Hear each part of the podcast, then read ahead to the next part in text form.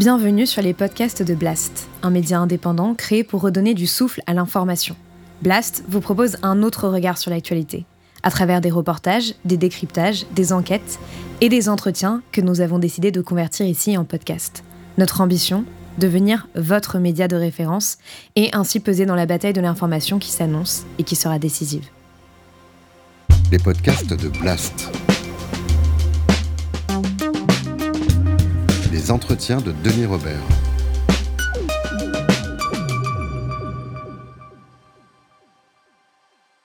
Nous sommes ensevelis sous le poids de l'information qui est confondue avec la connaissance, la quantité est confondue avec l'abondance et la richesse avec le bonheur. La phrase-là, je l'adore, nous sommes des singes avec de l'argent et des armes. Et ça, c'est Tom Waits. Eh oui. Et c'est en couverture de ton livre, euh, Marc, qui sort, euh, bah, qui sort là, euh, qui s'appelle Jeu de guerre, corruption française, la face cachée du terrorisme. Euh, là, là, je viens d'avoir le livre, mais je l'ai lu sur, un, sur une liseuse cette nuit, ce qui explique mes, mes yeux rouges. Mais euh, d'abord, euh, euh, je suis content de te revoir. Tu sais, la Et dernière fois, aussi. on, on s'était dit, euh, il faut qu'on se revoie régulièrement. Et là, c'est la, bonne occasion. En tout cas, moi, je trouve ça passionnant de discuter avec toi, parce que tu es sur le théâtre des, des opérations. Et franchement, appeler un bouquin jeu de guerre en ce moment, euh, c'est une, une sorte de, de C'est à propos, Ouais. voilà. Et bon, je l'ai pas fait exprès, Avant de parler du livre, je voudrais qu'on parle évidemment de l'Ukraine, quoi. Ouais. Donc, bien sûr. Tu me disais que tu avais été informé euh, bien avant tout le monde de, de- de l'imminence de, de- de- de l'invasion russe. Euh, tu as été informé par les, services secrets euh, américains, on peut le dire ça? Ah non, on ne peut pas le dire ça comme ça. D'abord, je voudrais remercier les internautes d'être présents et de, poser des questions en retour quand ils voient les, vidéos. Euh, Je vais essayer de leur répondre euh, aussi pendant cette euh, séance. Euh, mais je suis content de voir qu'il y a de l'intérêt. Euh, et je vais donner une vue du conflit en Ukraine la plus neutre possible, comme un agent le ferait. C'est la démarche du livre, c'est donner l'information comme un agent, et vous qui recevez l'information, vous interprétez comme vous avez envie de l'interpréter. Sur, ta profession, sur la, ce qui te rend légitime pour parler de ça, toi tu dis je suis agent de renseignement. Oui, c'est mon. Mais parce que effectivement, tu n'es pas euh, directement, on va dire, encarté dans un, dans un service, mais tu, on fait je appel à toi. Voilà, je peux travailler avec euh, les gens avec qui j'ai envie de travailler euh, et euh, on peut appeler ça du mercenariat si on veut, ça me gêne pas. C'est vrai qu'au Niger, c'était un travail euh, qui était euh, qu'on peut qualifier de mercenariat euh, et j'en ai fait pendant sept ans au Niger. Euh, mais euh, voilà, c'est comme ça que ce- cette industrie fonctionne avec des contractuels. Euh, et euh, moi, ce qui m'intéresse souvent, c'est de judiciariser. Quand je vois euh, des crimes commis, c'est de euh, collecter les informations concernant ces crimes, pouvoir aller voir des juges, judiciariser, aller voir la police de différents pays. C'est ce que je fais. On y reviendra par la suite. Euh, et donc, euh, en ce qui concerne l'Ukraine, Avant Oui. que tu parles de l'Ukraine, je voudrais dire deux choses concernant ça, parce qu'en lisant ton livre, euh, tu dis je, ce qui est, ce qui est, et, tu- et tu te livres un petit peu. Il y a une phrase que j'ai que j'ai retenue, c'est ce qui me ronge, c'est la corruption. Ouais. Et, et- et on sent que c'est viscéral, quoi. J'ai vu euh, mes frères d'armes euh, sombrer euh, et, et- et ne pas s'en sortir à cause de la corruption. Il y a des moments où l'action militaire avait été bonne et où elle a été sabordée, notamment en Irak, euh, par la corruption, et il n'y a eu aucun retour possible. Mm. Euh, et ça a été un drame pour la population et ça a été un drame pour nous. Et on le comprend parce que c'est vrai que ça parcourt le livre et, et quand on le connaît un peu, c'est euh, les, les gens qui ne te connaissent pas peuvent être un peu se dire mais qui, qui, c'est ce type quoi etc. Ouais. Mais ce qui ce qui moi qui te connais depuis un moment, je sais que cette motivation est sincère, que c'est pas une posture, Oui, oui, c'est pas. et- voilà. etc. Moi, je Donc, peux prendre 10 ans à, courir après quelqu'un. hein, Madame Louvergeon le sait, d'ailleurs. ouais, ouais, Euh, on voilà. a rendez-vous avec Donc, elle euh, bientôt. voilà. Madame Donc, Lauvergeon étant la, la patronne Ouais, de la patronne- Révac, on voilà, salue. Bon, alors l'U- l'U- l'Ukraine.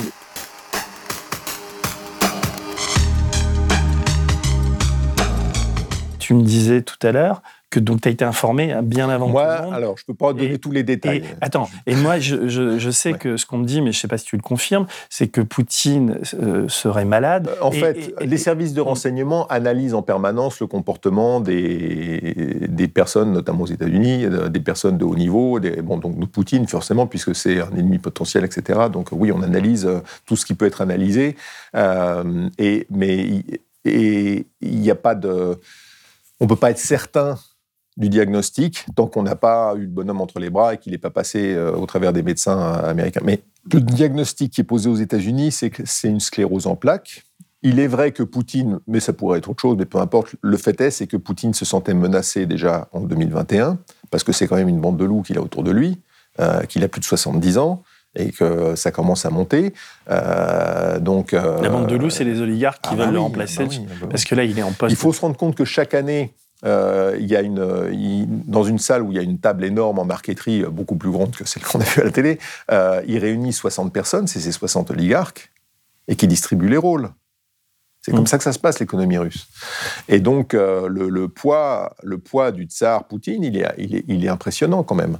Et, euh, et il sent bien que on- les autres voient sa fin venir.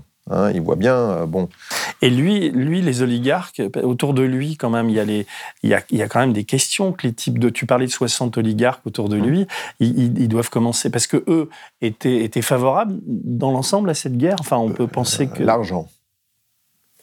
Ouais, mais quand ils vont commencer- L'oligarque, non, l'argent. L'oligarque, c'est l'argent roi. L'argent roi, l'argent fou.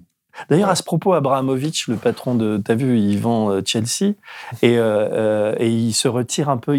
C'est quoi son Il joue en. il- Il essaye de voir comment il peut profiter de son argent sans se faire saisir. Mm. Voilà, c'est comment, comment on fait pour se sortir d'un guépier pareil sans être complètement ostracisé. hein. Il a envie de pouvoir profiter de son argent euh, au moment où là, maintenant, tout le monde dit les Russes, on veut même plus les voir. Mm.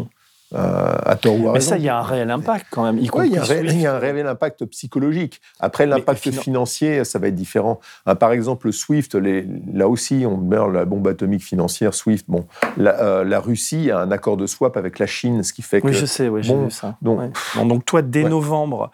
Euh, moi, dès novembre, je je savais le sais que, que ça, tu ça allait. parles, voilà, t'es en moi, train d'écrire le bouquin. Voilà, voilà, a- Mais tu j'avais. sais précisément que mi-février, il va y avoir une. voilà. On te dit ça. Voilà. Et c'est les Donc ça se prépare, ça se prépare, et voilà, on sent bien que d'un côté et de l'autre, ça se prépare.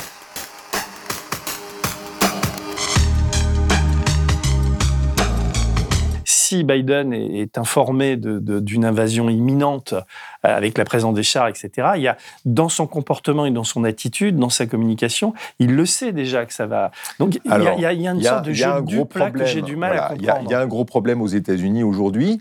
Biden, il a bientôt 80 ans. Nancy Pelosi, 81 ans.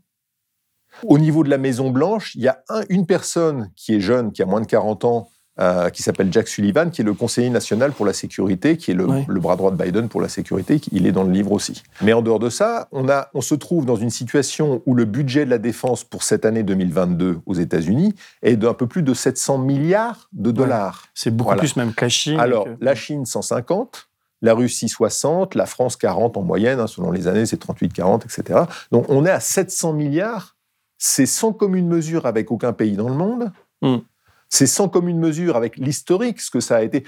Alors, en 2021, il y avait 800 milliards, mais 800 milliards, ça englobait l'Afghanistan. L'Afghanistan, c'était un coût de 500 millions de dollars par jour.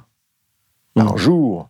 Donc, on voit C'est la planche à billets de la On- Fédérale on Réserve. voit qui- bien en 2021 la fin de la guerre en Afghanistan peser sur l'industrie de la défense. Ça, c'est évident. Ça a pesé extrêmement lourd.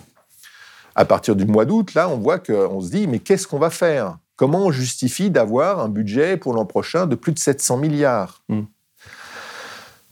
Et donc le relais à la Maison Blanche, il est faible parce que là, toi, on a quoi Nancy Pelosi et Biden, c'est dérisoire. Donc le, Mais tu il y a- veux dire, tu veux plus dire quoi le Qu'à 80 pouvoir, le on n'a pas toute du- sa tête et on délègue à. Sleepy Biden, je veux dire, Sleepy Hmm. Biden. Oui, je Euh, sais, bon, mais bon. voilà, qui se trompe entre les Iraniens et les Ukrainiens. Hmm. Enfin bon, le pouvoir à la Maison Blanche, c'est le pouvoir du lobby de l'armement. Hmm. Aujourd'hui, c'est ça. D'accord Donc tu, tu, toi, Il n'y a alors- que deux personnes qui peuvent un peu tempérer ça, c'est euh, et qui l'ont dénoncé d'ailleurs. Il y a, il y a Tulsi Gabbard, qui est une, euh, une représentante démocrate qu'on a aussi dans le livre pour d'autres raisons, et qui a dit euh, y a un problème parce qu'on est complètement sous pression du lobby de l'armement. We've spent trillions of dollars on regime change wars in the Middle East while communities like mine in Hawaii face a severe lack of affordable housing, aging infrastructure, the need to invest in education, healthcare, and so much more.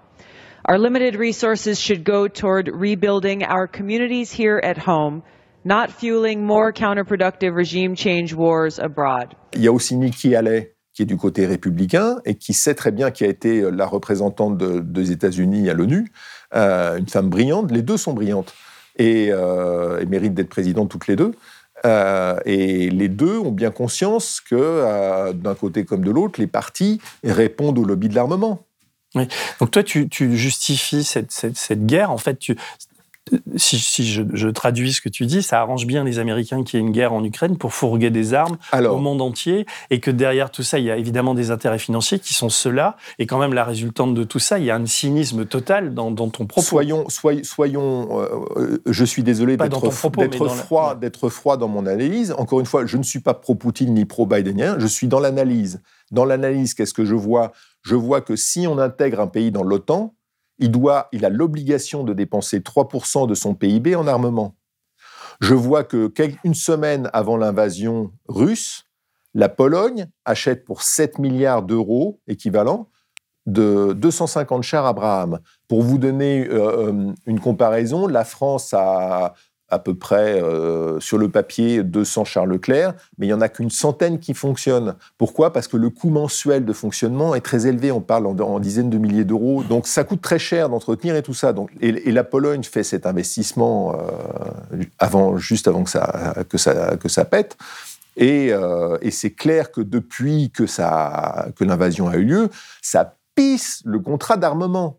Et de partout, l'Allemagne veut dépenser 100 milliards sur plusieurs années. La Suisse voulait tout de suite un budget de 2 milliards en plus. La Suisse qui, a, euh, qui veut des F-35, Mais... alors que les F-35, il y en a encore deux. qui C'est un avion qui a beaucoup de problèmes. Bon, bref. Euh, et, et, donc, euh, les pays du Nord aussi qui veulent s'armer plus. Donc, tout le monde fait une course à l'armement et qui est un, une grande bouffée d'oxygène pour l'industrie de l'armement américaine qui tombe au bon moment. C'est rêvé. Jamais, jamais, non. jamais on aurait mais eu ça. Qu'est-ce que ça veut dire, ça tombe au moment? Ça veut dire que. Mais parce qu'il y avait cette angoisse, cette angoisse de savoir comment on fait pour maintenir 700 milliards d'euros de budget de défense, alors qu'au frontalier, vous avez quoi? Le Canada, le Mexique. Bon, c'est pas des ennemis. Mais est-ce que ton analyse que... va jusque-là? C'est-à-dire que euh, les, les, les, Américains, donc il y a le discours officiel, mais par leur attitude, par cette espèce d'attentisme quand on voit les, chars arriver, même avant, enfin, ils, ils, ils, ils savent pertinemment, ils le savent qu'il qu qu va y avoir une invasion, euh, une oui, guerre. Oui. Donc ils le savent deux mois avant. Quand l'armée russe a fait des manœuvres en Bélarussie, donc c'était une armée où il y avait des conscrits, hein, bon, ils font des manœuvres en Bélarus et on leur dit du jour au lendemain, vous tournez à gauche et vous allez en Ukraine. Vous êtes... Donc ils n'étaient pas préparés. L'idée, c'était pour les Russes de faire quelque chose de rapide, quoi. C'était de faire une action coup de poing. Ah oui. Ils prenaient le Donbass et ça s'arrêtait là. C'était ça l'idée de base. Bon, et, et, le SVR, d'ailleurs, n'était même pas au courant que Poutine allait jusque-là. Le SVR, bon, le SVR, c'est un des trois services russes. Mmh. C'est un peu l'équivalent de la DGSE. Bon, mmh. voilà. euh, et donc le même scénario. eux ne savaient pas que Poutine. C'est dingue ça. Le scénario n'avait pas été très travaillé, on va dire, mmh. euh, d'où le, le, côté bricolage euh, et le fait que ça soit mal terminé pour euh, les. Ils ont eu des pertes énormes. Hein. Ouais, je sais, puis là, on, on a, a parlé vu... des Tchétchènes et machin. Les Tchétchènes, ils se sont fait des, des oui, on les a ils peu, fait peu dé vus, dégager pourtant. rapidement. Hein. Ils ont fait dégager rapidement. Là, par exemple, on voit que Poutine, et c'est vrai, le Times a dit, le Poutine euh, euh, envoie euh, des Syriens parce que les, alors le, la justification du journaliste, c'est de dire les Syriens ont euh, une connaissance du combat urbain. Mmh. D'abord, le terrain, c'est l'Ukraine. Il faut parler ukrainien. Il faut pouvoir se déplacer sur un terrain qu'on connaît. Euh, c'est pas du tout la même météo en Ukraine et en Syrie. Mm. Euh, et les Syriens, on les repère à Villeneuve. Enfin, dire, donc, aller envoyer des Syriens, ça veut dire. Le signal, c'est quoi? C'est un signal de faiblesse. On envoie des Syriens parce qu'on n'a pas de Russes. Et on le voit les conscrits d'ailleurs en ce moment. On oui. dit d'ailleurs qu'il y a des les maires en Russie, puisqu'il y a eu ces images euh, faites par les journalistes là-bas, où on voit des jeunes soldats qui disent on savait pas qu'on allait envahir l'Ukraine, etc. Sûr, et là, là, Poutine a dit ces, ces jours-ci, il a dit je vais retirer les conscrits. Donc ce sont des jeunes hommes qui sont Parce pas formés. Bien sûr.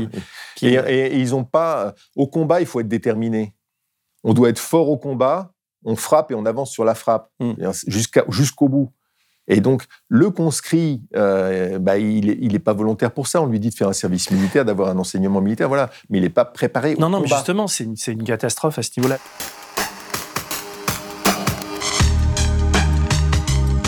Sur l'OTAN, euh, est-ce que maintenant, donc euh, l'Ukraine d'ailleurs aurait pas pu rentrer dans parce que le, ce qui provoque la guerre, c'est ça, c'est l'entrée de l'Ukraine dans l'OTAN. C'est le potentiel euh, intégration de ces pays dans l'Union européenne et dans l'OTAN. Ouais. Et donc, il y avait, c'était, euh, ça prend énormément de temps, quoi. Oui, Donc, alors, mais en plus, c'était pas éligible. Mais, mais, mais le bah, problème, si, ils peuvent être éligibles en, dix- en Euh, 8-10 ans. Enfin, le, problème, c'est qu'il faut des débouchés pour euh, le lobby de l'armement, qu'ils soient européens, américains, voilà. Donc, le- les débouchés possibles, l'Afrique, ça paye pas. Bon, euh, donc il faut trouver un bailleur de fonds pour payer pour l'Afrique. Là, on se retrouve avec des pays qui peuvent payer. Ouais. Bon, mais ils sont frontaliers de la Russie. sérieusement, enfin parce qu'on dit oui, euh, parce que les gens qui essaient de défendre entre guillemets ou de trouver des justificatifs a posteriori à cette guerre disent oui, mais euh, Poutine ne pouvait pas laisser l'Ukraine à euh, donc est-ce que Poutine peut penser sincèrement que l'Ukraine allait intégrer l'OTAN Parce que ça, Alors, il avait, il avait une menace euh, intérieure et où on aurait dit, mais il est faible. Et il avait une menace quand même à ses frontières. hein. parce que donc Si, si, on met des, si on met des batteries de missiles euh, à la frontière mexicaine, Hmm. les États-Unis réagissent. mais bien sûr, non non C'est mais pareil pour Poutine. hein. mais on n'était pas sur le point de mettre des missiles euh, en Ah bah, Si le lobby de l'armement, il, il vend des missiles. hein. Donc, euh, c'est Non, j'essaie de Il vend des réfléchir. missiles, il vend des avions euh, F-35, euh, il vend du matériel. Oui, je sais, mais de. Plus c'est sophistiqué, plus c'est cher. Ouais. Mais maintenant, c'est- avec les c'est pas pour vendre des Kalachnikov. Pourquoi aussi le, le- ce, ce front européen pour le lobby de l'armement est important? Parce qu'on voit aussi que le front islamique, qui était un peu le fonds de commerce depuis ces années, il commence à dépérir. Et sérieusement, je donne un exemple significatif. Euh, récemment, le numéro 1 de, de Daesh euh, a été tué en Syrie. Ouais. Euh, le nouveau numéro 1 s'appelait le professeur, pour pas donner. Oui, voilà, j'ai vu ça dans bon. le bouquin. ouais. Voilà. Mm. Donc, bah, le professeur se fait tuer, se fait tuer en Syrie. Le professeur, il était dans, un, dans une villa entourée d'arbres. Il n'y avait pas d'enceinte, de mur d'enceinte. C'est lui qui a buté les Kurdes et tout ça, non Ou Ouais, les il a- ouais, Yazidis et tout. Mm. Et, et, et il était dans un endroit où il y avait peu de protection, un truc qui louait 130 dollars par mois. J'ai lu ça dans ton truc. Donc, plus de moyens. Hmm. Bon, et, et c'est symptomatique. L'intervention qui a eu lieu, il n'y a eu aucun blessé du côté américain. Bon, il a vu qu'il était perdu, il se réfugie avec son, son- sa famille. euh, un peu comme Ben Laden, quoi. bunker, Enfin, il voilà. a payé Et peut-être il un se- peu il plus. s- il s'actionne. Voilà. Donc, euh, voilà, là, on voit Ben Laden, c'était beaucoup plus protégé. Il y avait un mur d'enceinte, il y avait. Ouais. Bon, voilà. Euh, C'était plus dur de le repérer. Et là, bon, là, il avait une prime sur sa Mais- tête. Euh, il a été vendu euh, par. euh, Mais donc toi, toi, ce que tu dis en citant cet exemple-là, tu dis on a euh, le- les vendeurs d'armes ou je sais pas ou enfin. euh, il voit que ça, il voit que ça, que ça commence à se déliter Mm. sur le front Donc, il se- du Moyen-Orient et que c'est pas ça qui va constituer un marché. donc il s'invente une, une Il faut, guerre, quoi. il faut un marché. On vend des armes, il faut des acheteurs. C'est tout. C'est si cynique, c'est tout ce qu'on veut, mais c'est une réalité. Mm. On ne peut pas fabriquer des choses qu'on ne peut pas vendre après. Donc euh, voilà. donc si on veut plus de, de guerre, il faut plus, au départ, il faut Ah plus bah, de vendeurs d'armes. Voilà. Plus, plus on va armer les pays européens, etc., plus mais, ces pays-là, ils vont se dire, ah bon, voilà, on a investi dans des, dans des obus euh, GPS et machin qui ont une durée de vie limitée, hein, c'est de la techno, euh, tout ça, euh, qu'est-ce qu'on va en faire? Mhm. Bon, alors ça, peut- on peut jouer la guerre froide, tout ça, mais bon, On va voir euh, comment tout ça va évoluer. Quoi. Et je pense aussi que la, la- la diplomatie va, va- va prendre le relais.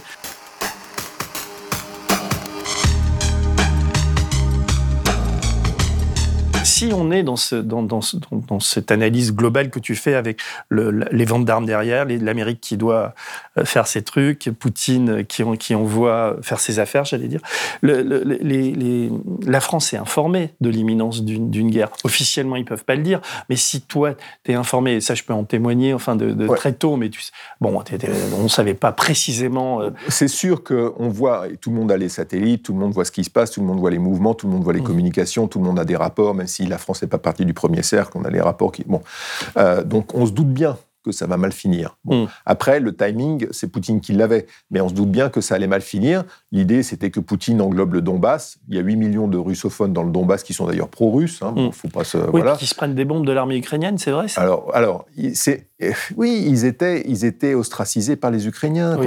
Voilà. Mais au les, point, les- on les fameuses milices, euh, fameuses milices étaient menaçantes vis-à-vis des séparatistes. Oui. Ça, c'est clair. Donc, euh, il y, a, il y a une légitimité, entre guillemets, mais je ne prends pas parti une fois de plus, il y a une légitimité sur cette partie-là. Le peuple ukrainien, lui, ce qu'il veut, c'est vivre en paix, et vivre en paix avec le peu qu'il a, c'est hein, en gros, c'est vivre avec euh, entre 250 et euh, fourchette haute 400 euros par, par mois. quoi. C'est Mm. c'est le peuple pauvre. hein. Euh, tout, tout appartient aux oligarques. Donc le reste, Ouais. hein, et la vie humaine ne compte pas, faut pas rêver. Bon. Donc nous, évidemment, on, a, on, a, on voit ce- ces gens qui souffrent et qui, qui cherchent à fuir, etc. Et je comprends l'émotion que ça peut créer. Euh, et je comprends, euh, pour, tu me demandes quelle était la position de Macron, bah, il a fait ce qu'il a pu. Il est président hein, euh, de Oui, je sais. Voilà, Mm. donc c'est son rôle. Euh, il- on se doute, une guerre, c'est un acte absolu. Donc un acte absolu, par définition, ça n'a pas de limite. Donc quand on démarre une guerre, il faut s'attendre à un gros carnage. Ça peut très bien s'arrêter rapidement, comme dégénérer complètement. Et donc quand on démarre une guerre, il faut quand même faire tout ce qu'on peut pour essayer de cadrer. Mm. Parce que c'est un acte absolu.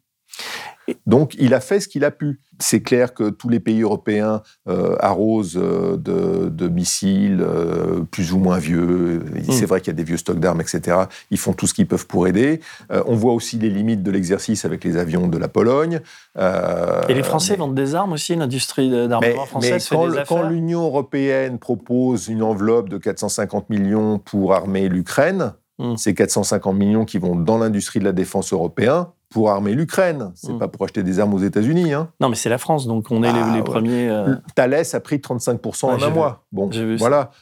Un- bon, Donc c'est du business, quoi. la guerre, c'est du business déjà à la base. La guerre, c'est du business. Mm. On n'est pas là pour euh, voilà. Euh, la population, c'est un dégât collatéral.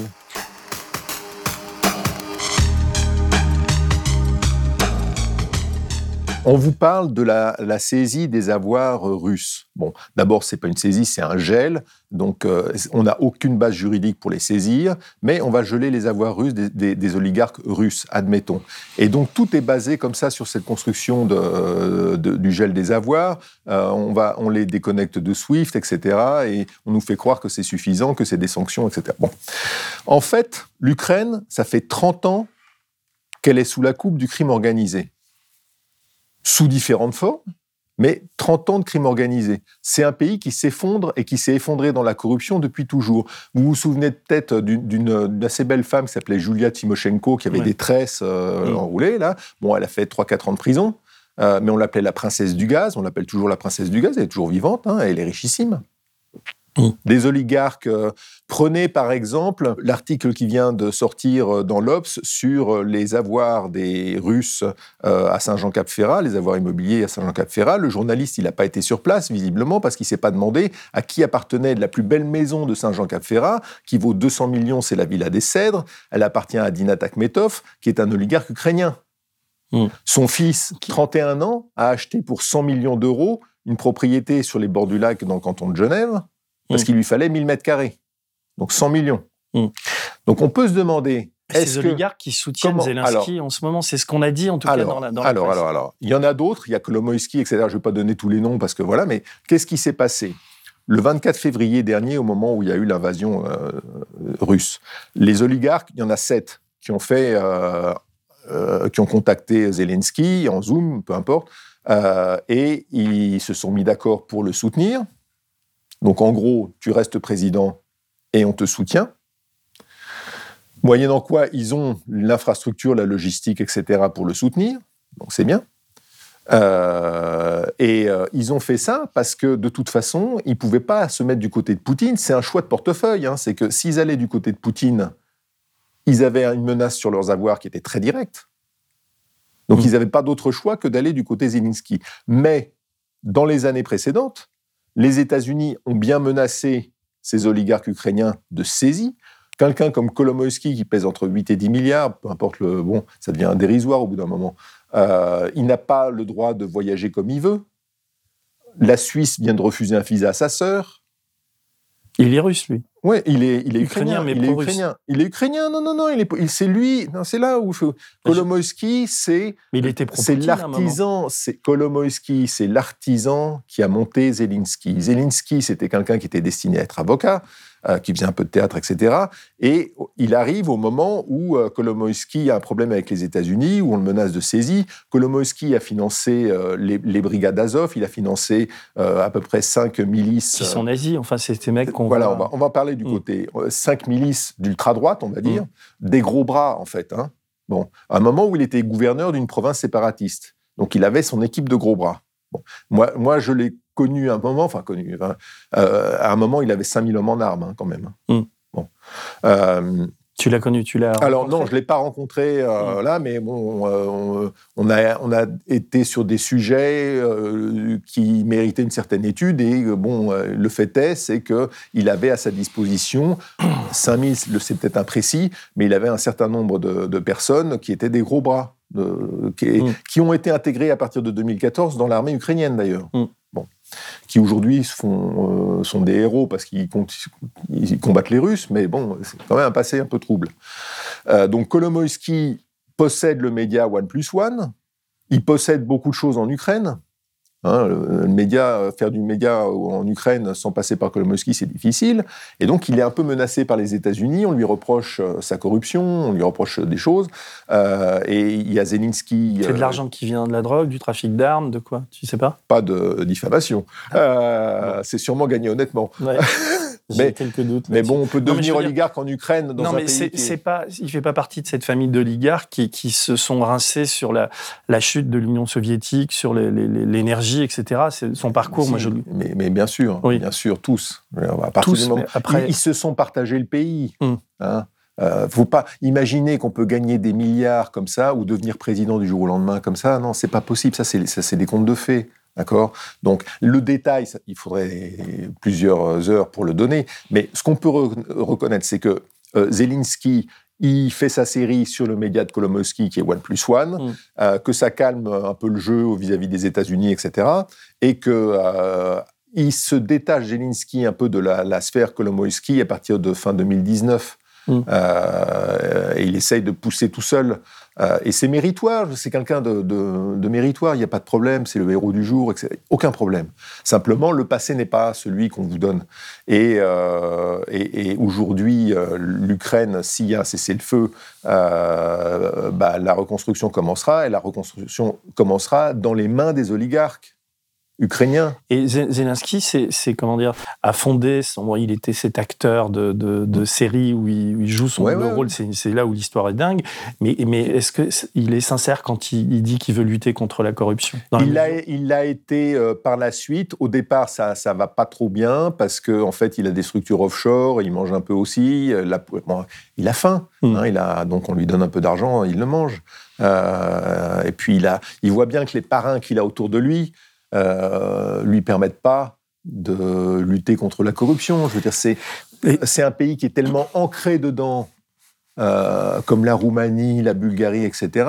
Comme, mais c'est encore pire. Donc euh, voilà. Mm. Le port d'Odessa, par exemple, le port d'Odessa n'appartient ni aux Russes ni aux Ukrainiens. Il appartient au crime organisé. On ne fera pas débarquer quoi que ce soit au port d'Odessa sans payer la dîme à qui il faut, etc. Là, il y a une traduction de, de la mafia ukrainienne qui est très forte. Un, un des pontes de la, de la mafia euh, qui travaille avec les Russes, hein, mais euh, qui, est- qui- euh, c'est Simeon Mogilevich, Ouais. euh, le parrain des parrains. Il a aujourd'hui dans les 71-72 ans. Euh, C'était quelqu'un d'inattaquable. Mhm. Inattaquable.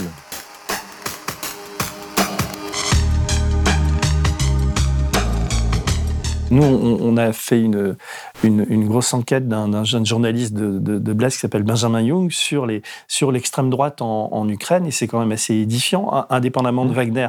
Il y a quand même en, en, Ukraine des, des, des, des groupes organisés euh, nazis, enfin qui sont dans la culture Ouais, voilà, c'est enfin, dans la culture de, euh, euh, de ce que les Allemands extrême, appellent l'Untermenschen, donc le sous-homme, Voilà. et de, l'homme euh, idéal, etc. Le, la fonction nazie, c'est une référence historique qui est trop marquée. Parce Ouais, que, je suis voilà. d'accord avec toi. avec Mais, mais, mais, mais on est dans l'ultra-nationalisme. Mais je veux dire, voilà. ils sont quand même nombreux, Ouais. assez puissants, Ouais. organisés. financés par les oligarques. Les États-Unis, il y a deux, rep- deux représentants, un en 2019 et euh, l'autre, je me souviens plus la date exactement, qui ont demandé que ces gens-là, notamment Azov, ils soient inscrits en tant que groupe terroriste. Et ce sont eux qui protègent Zelensky en, en ce moment un peu ou c'est aussi euh, Bah, euh, c'est l'armée ukrainienne. hein. Ils ont été intégrés dans l'armée ukrainienne. donc, Ouais, je euh, sais, je sais, c'est- l'armée ukrainienne. et pa- parce que quand Poutine dit qu'il veut dénazéifier, enfin, euh, Mais c'est là-dessus qu'il joue. Ouais. Hein, D'abord, il parle à son peuple. Il parle à un peuple qui, la Russie, a perdu des millions de- de- d'hommes et de femmes dans la guerre contre l'Allemagne. Le sacrifice russe pendant la Seconde Guerre mondiale est, est mille fois supérieur au sacrifice des États-Unis et de la Grande-Bretagne. Je- Ouais. c'est- Ça n'a aucune. euh, Et- on parle, selon les, selon les historiens, on va, on, va évoluer, on va évaluer entre 20 et 25 millions de victimes. Mm. Énorme. Bon, et, euh, donc il joue sur la corde sensible, euh, et, c'est ce qui permet en fait de faire passer la pilule des pertes, etc. C'est dire voilà, je, je suis le rempart contre le nouveau nazisme qui vient de l'Ukraine, etc. Bon, c'est de la propagande.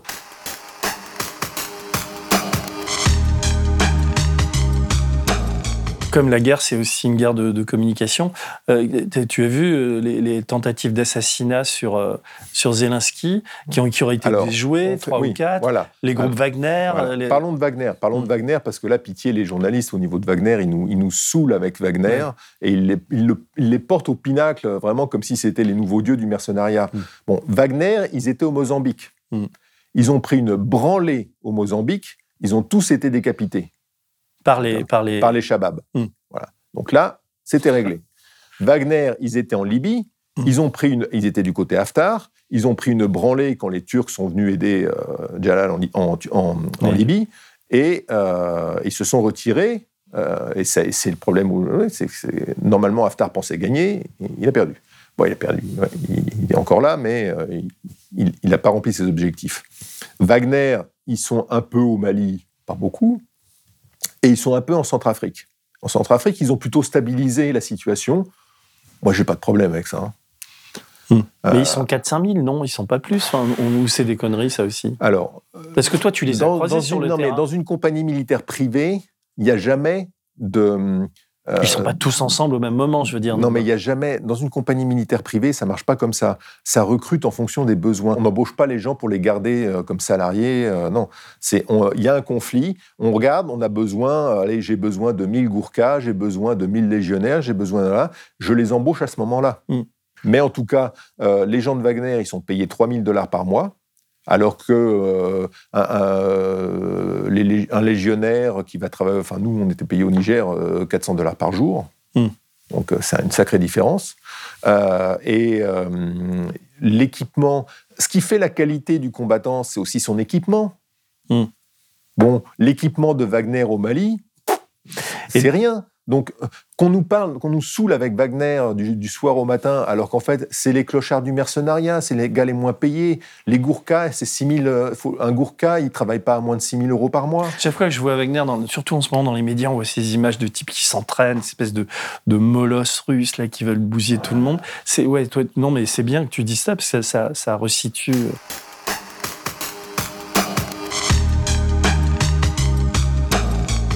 La Chine, on a dit qu'ils étaient pro-russes, mais en fait pas tellement. Ils sont La aussi Chine, dans elle est une pro-chinoise. Non, mais ça va. non, mais justement, alors l'intérêt de la Chine est-il n'est- pas vraiment d'aller d'aller aider les Russes en ce moment? C'est de rester en, en si attente. ça leur etc. permet de mettre la main sur euh, des actifs, si ça leur permet de consolider euh, des acquis, ils seront pro la personne qui leur permet de faire quelque chose. Voilà. Bon. La Chine est pro-chinoise. Elle a une politique expansionniste mesurée dans la mesure où elle reste quand même dans ses frontières et elle fait attention avec Taïwan, etc. Bon, Hong Kong, c'était normal qu'il l'englobe, hein, c'était perdu.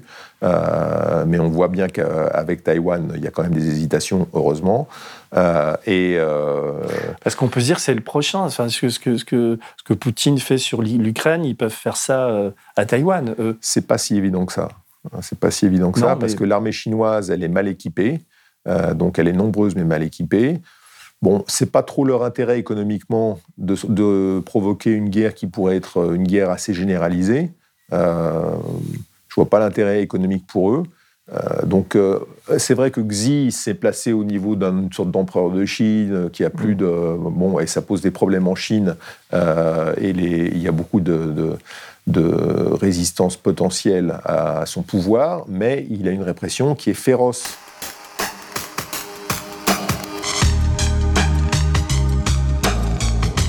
L'info est sortie, tu sais, de cette, de cette bombe, enfin ce tir de missile, si j'ai bien compris, sur à la centrale nucléaire en, Ukraine.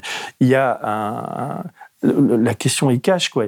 Il y a, parce que tu dis la guerre, c'est une guerre totale, il y a, il y a quand même un risque, euh, parce que c'est Poutine qui décide.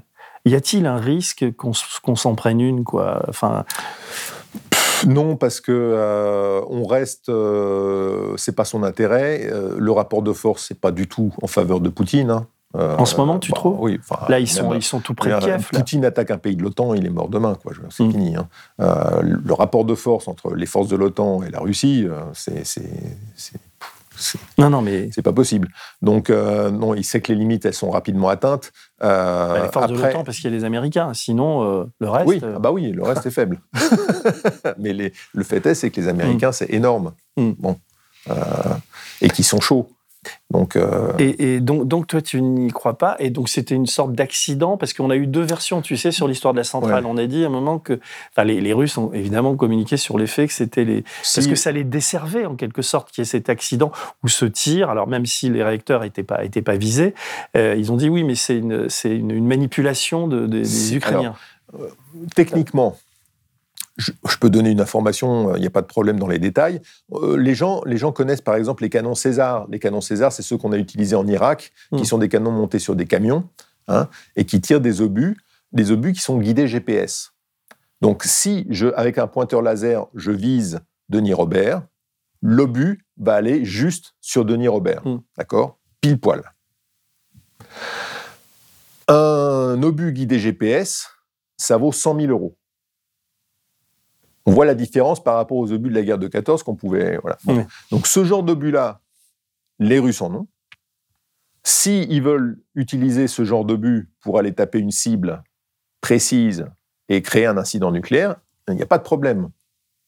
Hmm. Donc là, compris, voilà. Le fait qu'ils tapent à côté, c'est quoi bah, C'est un message qu'on doit décoder. Ils tapent à côté. Bon, euh, c'est sûr que ce sont les Russes qui ont tiré qui ont, qui ont balancé. Est-ce que, est que dans le, le fatras de, de, euh, qui se sont abattus, il y en a un qui n'était pas au bon endroit euh, Bon, hmm. les accidents sont toujours possibles. Je veux dire, les dégâts collatéraux. Si tu veux, dans la tension, ça a monté d'un cran euh, après cet accident. Tous les journaux du monde entier ont ouvert là-dessus. Hier, les journaux du monde entier, ils parlaient un petit peu aussi des laboratoires qui contiennent des éléments pathogènes. Ouais et en Ukraine, qui sont financés par les Américains. Donc, c'est des laboratoires américains mm. en Ukraine qui contiennent des éléments pathogènes. Et donc, les Russes disent il y a 30 laboratoires. Euh, bon, moi, je ne sais pas combien il y en a, mais c'est aussi gênant. Je veux dire, bon, euh, euh, donc il y, a, y, a, des cibles comme ça qui sont des cibles dérangeantes. Et, et, et, forcément, une centrale nucléaire, ça en fait partie. Ouais. Et comme c'est là où il faut se poser la question en France comment on fait pour défendre un pays qui a 54 réacteurs? Alors, oui, justement, moi, c'est un des sujets que je, veux traiter à, à, Blas, parce que c'est, euh, ouais, si vraiment il y a ce type d'attaque en, France, on est à, on est à poil, on n'a bah, pas de diode, on n'a pas de médicaments. C'est juste pas possible. Par contre, en Suisse, ils sont un peu mieux équipés. Oui, alors en, Suisse, il y a une tradition des abris atomiques dans toutes mm. les maisons, etc., qui est toujours vrai, hein, que les, abris doivent être entretenus, etc. Euh, mais euh, qu'est-ce qu'on fait une fois que ça a pété et qu'on sort de son abri atomique au bout d'un moment parce qu'on n'a plus d'eau, parce qu'on n'a plus de voilà. Donc bon. Mm. mais quand même, ils, sont, ils, sont, ils sont mieux, ils sont mieux préparés. Euh, mais, mais bon, ça reste. Et en Europe, il y a d'autres pays qui sont mieux préparés où, où on est tous au même niveau. C'est, si ça arrive. Si ça arrive, euh, voilà. Mais c'est l'intérêt de personne parce que c'est euh, une autodestruction.